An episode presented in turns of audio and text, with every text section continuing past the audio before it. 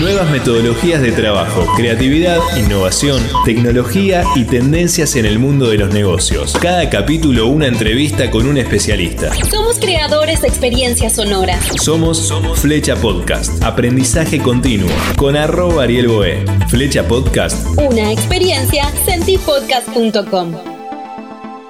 Bienvenido, bienvenida a Flecha Podcast. Soy arroba Ariel Boe, larga O-H-E, en todas las redes sociales. Hoy en un nuevo capítulo de esta temporada desde Paraguay. Y decidí salir a buscar talentos, personas con las cuales se puede aprender y mucho. Vamos a hablar sobre comunicación, creatividad, marketing, negocios e innovación con diferentes referentes del mercado aquí en Asunción.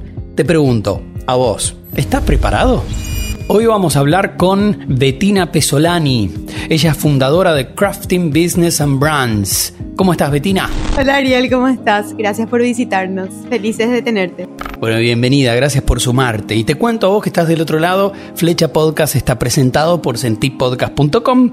Creamos contenidos originales a medida para que tu comunidad se sorprenda con experiencias sonoras de alta calidad y mayor alcance. Podcast de marca personal, podcast corporativos y branded podcast. Arroba Sentipodcast en Instagram y www.sentipodcast.com. Estamos nuevamente en una versión presencial aquí en Asunción, muy contento, me han recibido muy bien en las oficinas de Crafting. Hace ya unos cuantos años se está hablando mucho de innovación y de la necesidad que tienen las empresas de empezar a innovar, comenzar a innovar. Pasó el 2020, fue un año muy particular para todos nosotros, en donde de alguna manera hubo como un antes y un después a la hora de repensar los negocios. ¿Cómo podemos primero lograr una cultura de innovación dentro de una organización y lograr que la innovación finalmente sea rentable. Dijiste algo buenísimo del año 2020, el año ideal para la innovación, porque el que no es innovador per se, digamos, cuando te ponen una caja de zapatos y te aprietan a ver qué pasa, subsistís o morís, te sale la innovación, ¿verdad? O sea, tenés que sobrevivir. Así que para nosotros el año pasado fue un año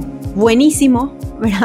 A pesar de todo eso, porque tuvimos un montón de trabajo y bueno, ayudamos a la gente a que, abra la cabeza y, realmente tenga una actitud de innovación, ¿verdad? Eh, ¿Y cómo se hace para innovar? Realmente es una actitud. La innovación está como muy sobrevalorada o es muy trendy a lo mejor todo lo que tenga que ver con innovación, pero es una actitud de vida, que esa actitud de vida tiene que partir desde la cabeza, desde el dueño de la empresa o desde los directivos de la empresa y tiene que permear. No es voy a innovar, entonces tengo un taller de innovación. Está bien, eso es para generar, pero es una cultura, una forma de vida. Y empieza con, con, ese estar inquieto todo el tiempo y ser curioso, ¿verdad? Es como que siempre ser curioso y estar viendo qué más puedo hacer. ¿Cómo es rentable la innovación? Y la, la innovación es rentable cuando yo tengo un proceso de innovación, o sea, tengo la cultura adentro, pero finalmente no es que tiro cosas al azar porque me parece, sino que tengo un proceso de, de conformación de la idea, de, testeo de la idea y que dentro de esa idea testeada y que yo vea que hace fit con alguna necesidad puntual, después yo pueda medir esa innovación a través de N factores, o de crecimiento en ventas, o de mejor rentabilidad, o de mejorar procesos.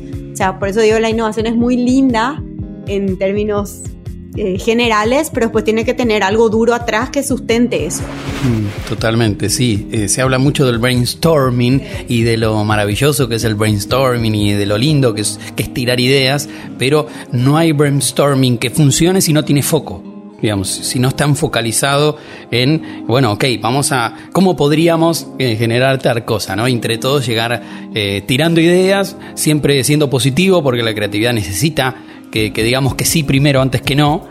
Y, ahí tiene que ver muchísimo también la cultura, ¿no? Y en el medio de, digo, de la innovación como cosa bonita o como tendencia, trending, a los resultados, surgen un montón de cosas en el medio, Así mismo, es tal cual, es un, es un camino largo. Primero tenés que tener la actitud, si no tenés esa actitud de estar buscando siempre, no va a surgir la innovación, vas a estar ahí en el, en el status quo. Ahora, una vez que tenés esa actitud, no es innovo porque se me ocurre, ¿verdad? Porque al final no es innovar para alimentar mi ego como empresario o como, como director o como brand manager, sino para innovar. La innovación es una herramienta para atraer a la compañía negocios. Entonces, parte de la, innovación, yo creo que el espíritu innovador tiene que ver con esto de, de buscar, pero también creo que es que tiene que ver un poco de humildad, de saber escuchar qué es lo que el otro busca. Ya sea en un proceso, en un producto, en un servicio. Es un espíritu de servicio, digamos, decir, bueno, ¿cómo yo hago para lograr solucionar este problema? Y algo muy importante que dijiste, lo del brainstorming, y, bueno, la innovación también tiene que ser la respuesta a la estrategia de la empresa. La respuesta a la estrategia de la empresa, me gustó. ¿Cómo es eso? Pues a mí me, me podría encantar innovar en determinadas áreas o, lanzar un producto, pero si ese producto no tiene nada que ver con lo que mi empresa sabe hacer o con lo que yo tengo fortaleza, en donde yo tengo fortaleza, esa innovación me va a desviar del foco, que es lo que vos dijiste, y no va a construir a todas las capacidades y habilidades que yo ya tengo, sino que va a hacer que mi empresa salga de lo que ya sabe hacer. Hablando un poco de cómo hago para que la innovación sea rentable, es bueno, tiene que ser, primero tiene que tener un proceso ¿sí? Hay pasos para innovar y segundo, tiene que construir algo mayor que es la estrategia de la empresa. Y ahí también pasa mucho que muchas veces la empresa no saben cuál es su estrategia, simplemente viven, ¿verdad? Entonces piensan que con una innovación un lanzamiento van a solucionar sus problemas y no, al final se meten en un problema mayor porque las bases no están, no están sólidas. Claro, y ahí es donde de alguna manera, bueno, eh, se empieza a trabajar de adentro hacia afuera, ¿no? Eh, alimentando esta, también esta cultura de, la curiosidad. Y si nos ponemos a medir la innovación, como decías antes, hay pasos para medirla. En un momento determinado, cuando se termina el sprint, llegan a decir, bueno, ok, vamos a utilizar este servicio, funciona, no funciona, modo beta. ¿Cómo se hace o cómo hacen ustedes para empezar a medir la innovación y no quedarse en esto, ¿no? en lo bonito que es innovar? Bueno, lo importante para medir primero la innovación es saber qué, estoy buscando con esa innovación. Entonces, cuando yo voy a tener, voy a correr un proceso de innovación, ya sea en un proceso, un producto o un servicio, tengo que partir de la base de qué espero con esto, ¿sí? Entonces, lo primero antes de empezar a medir es poner, bueno, con esto yo estoy buscando mejorar en tanto por ciento la rentabilidad o traer X cantidad de nuevos clientes o en tanto tiempo traer tanto de facturación o mejorar este atributo de mi compañía, de mi empresa o lo que sea. O sea, ahí es lo primero, o sea, ¿para qué estoy haciendo esto?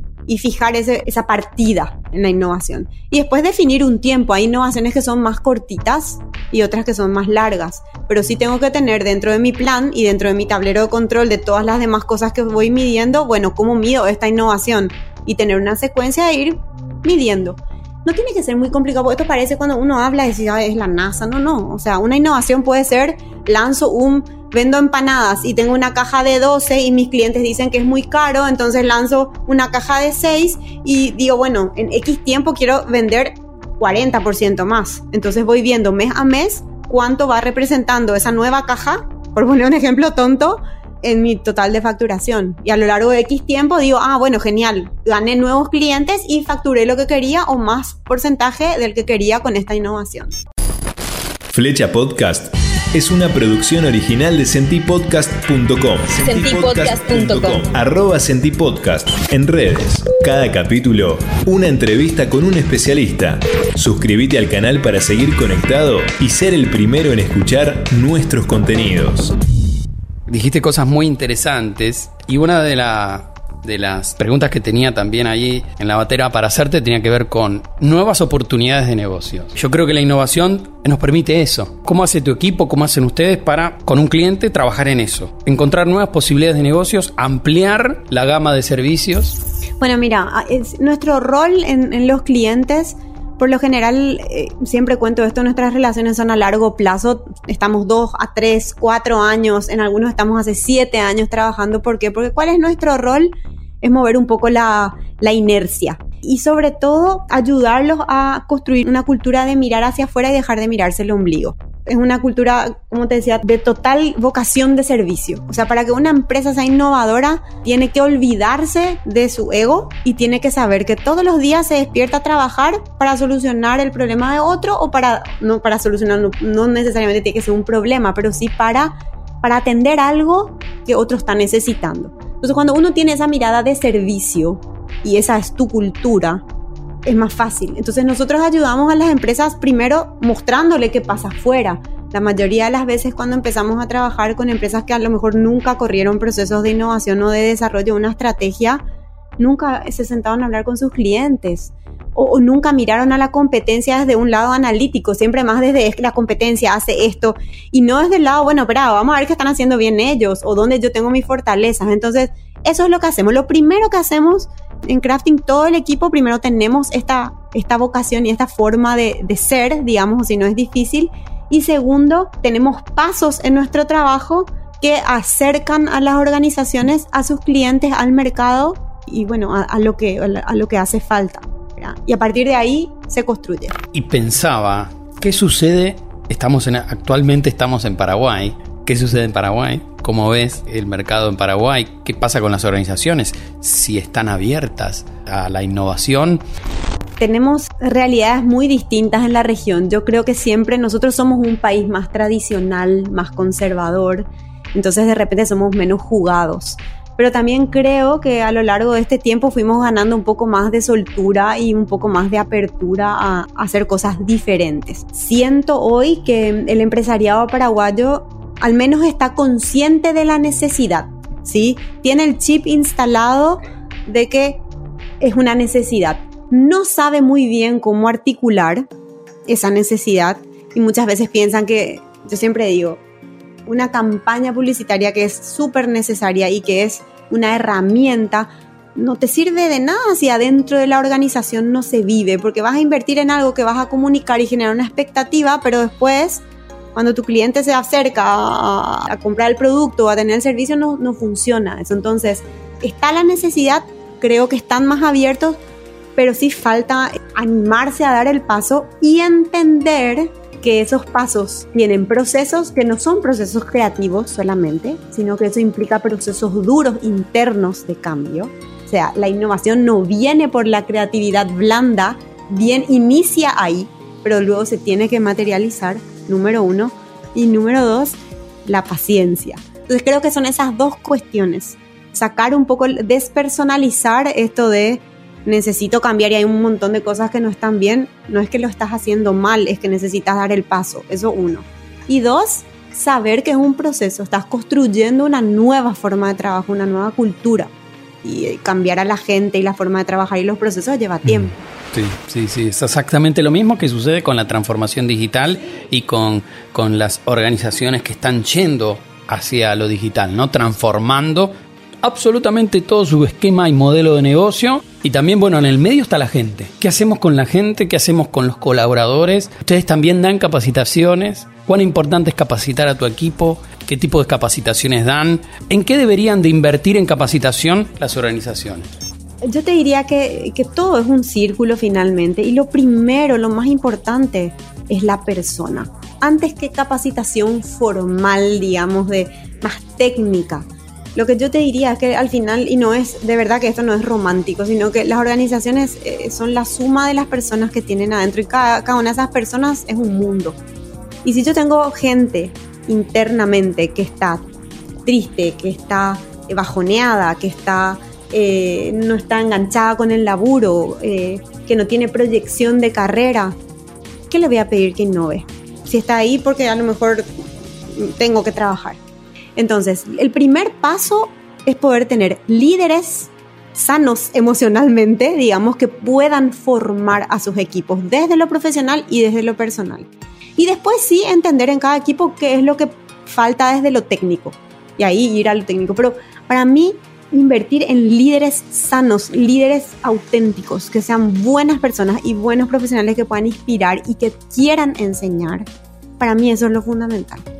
O si no, los cursos no sirven de nada si no tenés materia prima buena, digamos. La innovación se crea de manera vertical u horizontal. La innovación tiene que iniciar de manera vertical. Puede crearse de manera horizontal, pero si verticalmente tiene cabida. A ver si se entiende. O sea, si los directivos no son innovadores, pero me dejan innovar, me escuchan y me dan pie, genial.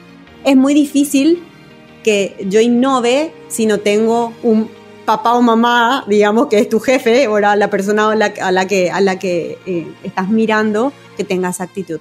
La innovación inicia con algo vertical, pero después tiene que ser transversal y tiene que ser horizontal, porque si no, no, no, no funciona. La innovación bajada no funciona. La innovación vivida sí funciona. Absolutamente. Muchísimas gracias, Bettina Pesolani de Crafting Business and Brands. Gracias a vos, Ariel, y las puertas abiertas para ustedes cuando quieran.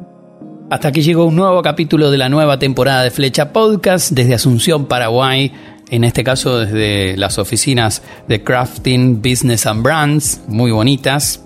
Se vienen nuevas entrevistas, eh, quédate ahí, no te vayas. Podés seguirme en todas las redes como arroba arielboe, larga o h -E.